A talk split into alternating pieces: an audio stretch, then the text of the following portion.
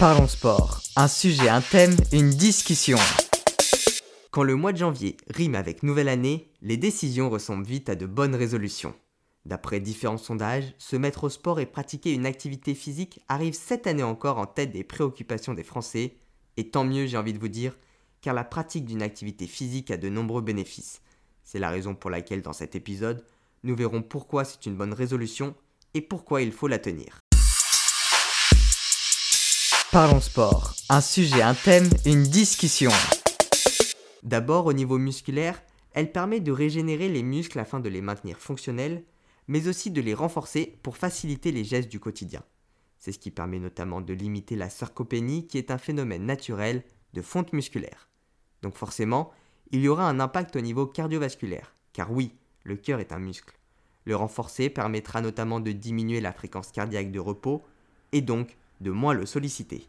De plus, sa force de contraction sera plus importante, la tension artérielle plus faible et les vaisseaux sanguins plus dilatés, ce qui facilitera le transport du sang à travers l'organisme.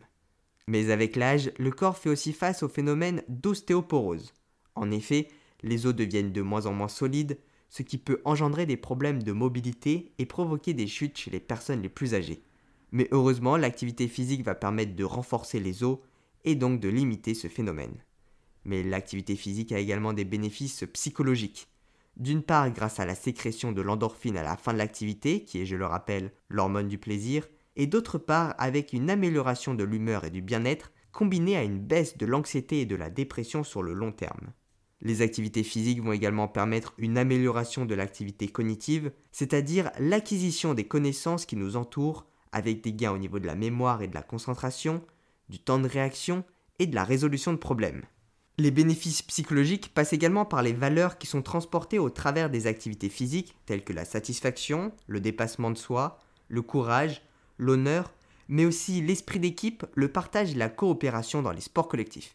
En parlant de sport collectif, l'activité physique permet aussi de renforcer le lien social en réunissant les personnes avec le même centre d'intérêt, ce qui permet de faire de nouvelles rencontres et de former de nouveaux liens.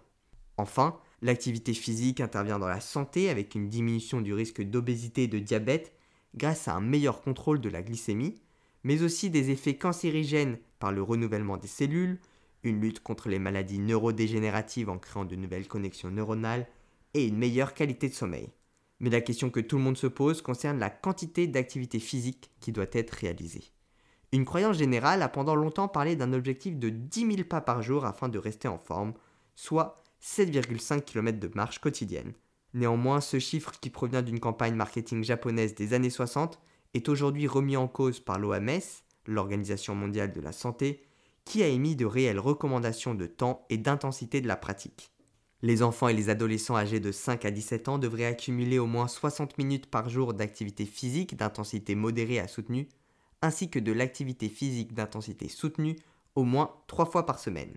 Pour les adultes âgés de 18 à 64 ans, ils devraient faire par semaine au moins 150 à 300 minutes d'activité d'endurance d'intensité modérée, ou au moins 75 à 150 minutes d'activité d'endurance d'intensité soutenue, ainsi que pratiquer des exercices de renforcement musculaire faisant intervenir les principaux groupes musculaires au moins deux fois par semaine. Enfin, les personnes âgées de plus de 65 ans devraient également faire au moins 150 à 300 minutes d'activité d'endurance d'intensité modérée ou au moins 75 à 150 minutes d'activité d'endurance d'intensité soutenue. Alors maintenant que l'on connaît les bienfaits de l'activité physique, le temps de pratique et l'intensité à avoir, Voyons ensemble quelles activités il est possible de faire afin d'atteindre ces recommandations. D'abord la marche. La bipédie, c'est-à-dire le déplacement grâce aux deux membres inférieurs, est l'une des caractéristiques de notre espèce et nous différencie des autres mammifères. Il faut donc favoriser ce mode de déplacement en prenant les escaliers au lieu de l'ascenseur, en sortant une station de métro avant, en se garant à 1 km de sa place de parking habituelle, ou encore plus simplement en prenant le temps d'aller se balader.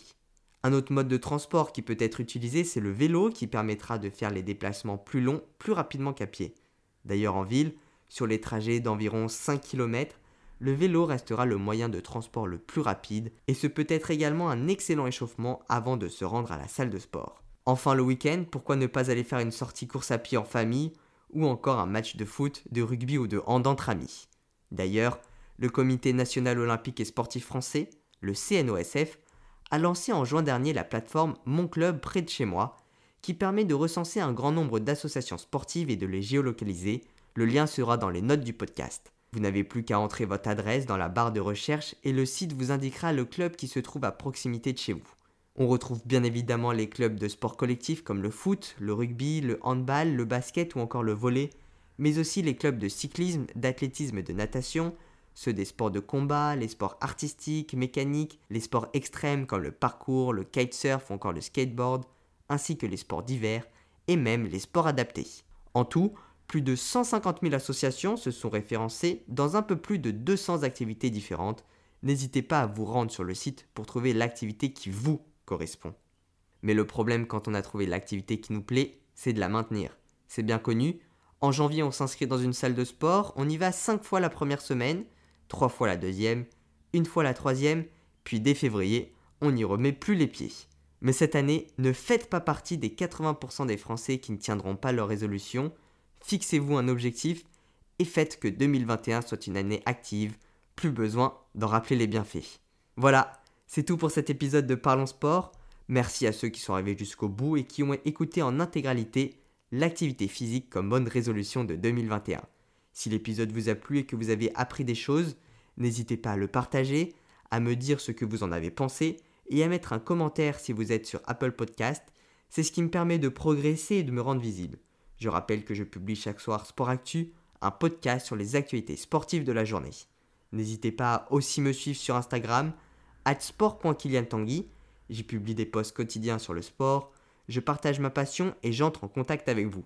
Vous pouvez d'ailleurs me dire quelles sont vos bonnes résolutions pour cette nouvelle année. Merci à tous et à bientôt sur Sport Podcast.